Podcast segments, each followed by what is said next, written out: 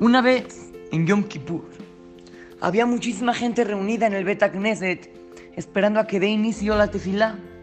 Estaban todos reunidos, preparados mentalmente para pedirle tefilá a Hashem que los perdone y esperando a que llegue el horario.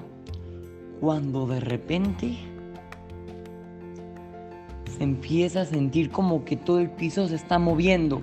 Se empiezan a caer los libros, se empieza a mover todo, las lámparas se empiezan a mover y de repente un pedazo del techo se cae en el Beta Knesset. Y fue un milagro muy grande, porque a nadie le pasó nada. Cayó en un lugar donde no había ninguna persona.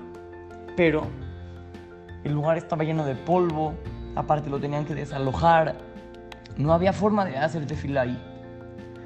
Llegó el Hatam Sofer, que era el jajam de ese lugar, y dice, bueno, hay un cuartito que están rentando en uno de los edificios de al lado, que está rentando uno de los Yudim de acá. Podemos pedirle que nos los preste y hacemos ahí la tefila. Todos estuvieron de acuerdo y se fueron al cuartito a hacer la tefila de Yom Kippur. Pero el cuartito tenía un problema. No se podía abrir la ventana, estaba trabada. No había forma de abrir la ventana. Y como había mucha gente en un cuartito chiquito, empezó a, empezó a faltar aire. Entonces lo, lo, único que se les ocurrió fue abrir la puerta y que entre aire desde ahí. Y de repente llega el Hatam Sofer. Se le acerca a una persona y le dice en el oído, eres un ratero, eres un ratero.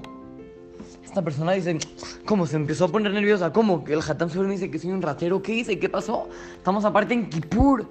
¿Cómo? Le dice, a ver, Jajam, por favor, explíqueme qué estoy haciendo para que pida perdón, para que, que me arrepienta, regrese a lo robado, ¿qué, ¿qué puedo hacer? Y aparte, ¿por qué me dice ratero? Y el Jajam le explicó, mira, en este lugar falta el aire.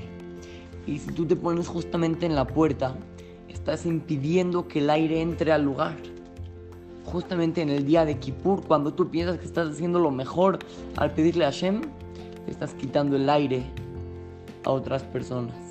Niños, muchas veces nosotros queremos hacer cosas que nosotros decimos, sí, está bien, está perfecto, es una mitzvah, es lo mejor que puedo hacer. Pero en realidad, a lo mejor eso que tú estás haciendo le está afectando a otros.